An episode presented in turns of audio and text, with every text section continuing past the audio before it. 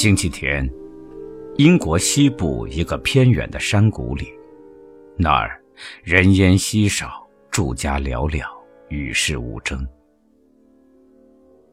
尽管世界是那么动荡不安，然而这儿的生活却和群山一样宁静。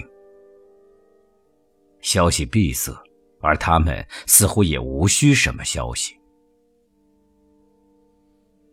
邮政局长已接到不得擅离小邮局的命令，这件不寻常的事倒引起了居民的注意。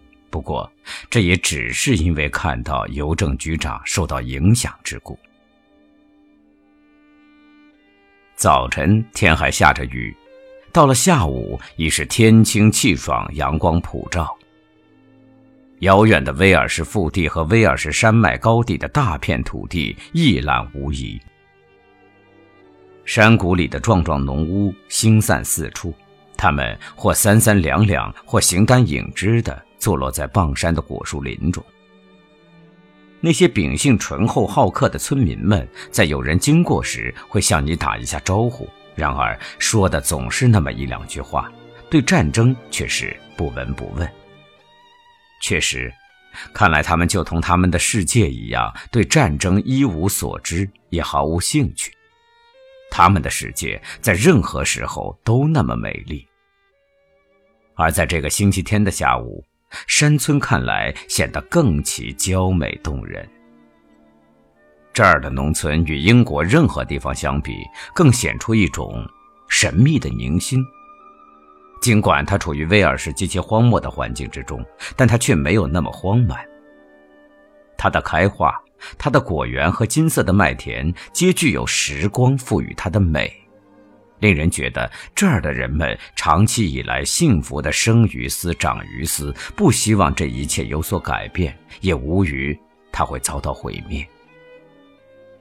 这种美，并非那种与现实割裂的旧日的哀婉的美，而是一种成古而至今的醇厚富裕的美。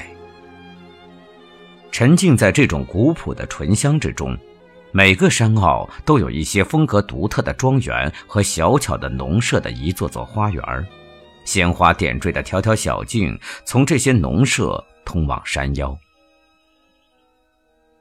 片片草地绿茵茵的，八月初秋季节，这里还留有春天那种明媚动人的翠绿。累累的果树，樱桃。苹果或李子树在块块绿萍上投下斑驳的阴影。星期天的一场细雨，更给宁静的山村增添了一种春天般的明媚和清新。世界上没有一个地方能比这儿更静谧了。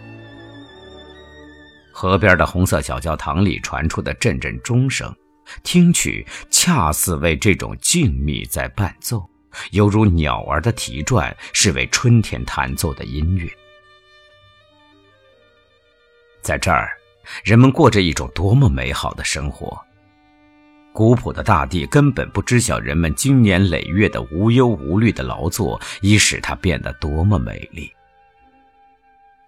然而，人们可知道，这宁静。正受到何等的威胁？这种威胁直透人的内心。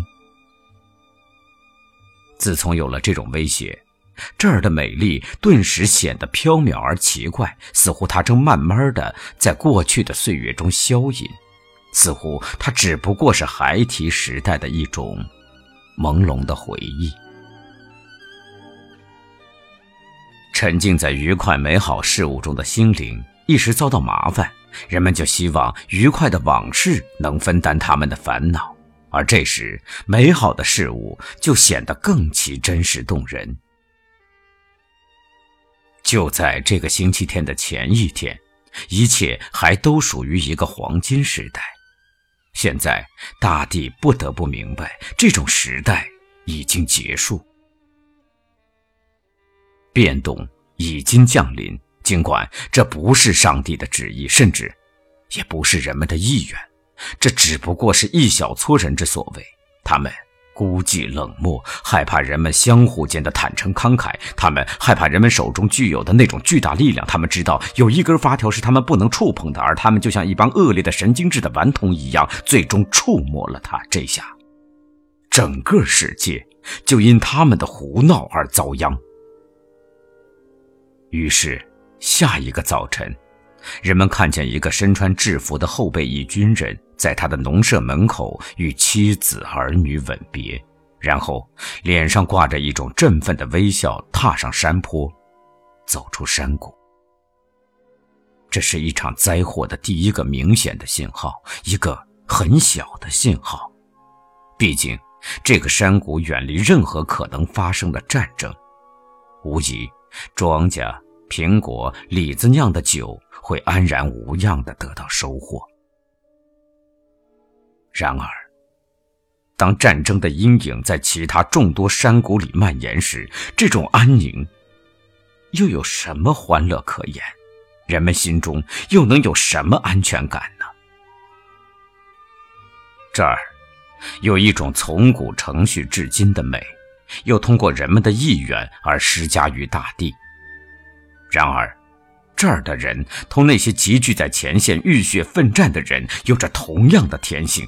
都忍受着同样的疯狂的折磨。我们都是人，具有同样的创造力，同样的破坏力。我们本有非凡的洞察力，却因同样的兽性的愚昧而遭蒙蔽。今天，我们自身或许并无过错，然而正是那些同我们并无二致的人，干下了那些为我们所憎恶的勾当，干下了那种他们本身也厌恶。却又再干的勾当，这真是一种命运。这种命运来源于我们自身过去所具的那种兽性，这是我们现时代的人无法克服的兽性。眼下，这种命运正主宰着整个宇宙，连我们这些居住在这般美好孤寂的山谷中的人们也无从幸免。然而。不会就此下去的，因为我们并不像野兽那么孤独冷酷，我们不是野兽。一旦一个民族一时忘却了人皆具有的人性和他的未来，那么另一个民族必定会承担起神圣的职责，奋起无畏地捍卫它，直到驱散这种疯狂。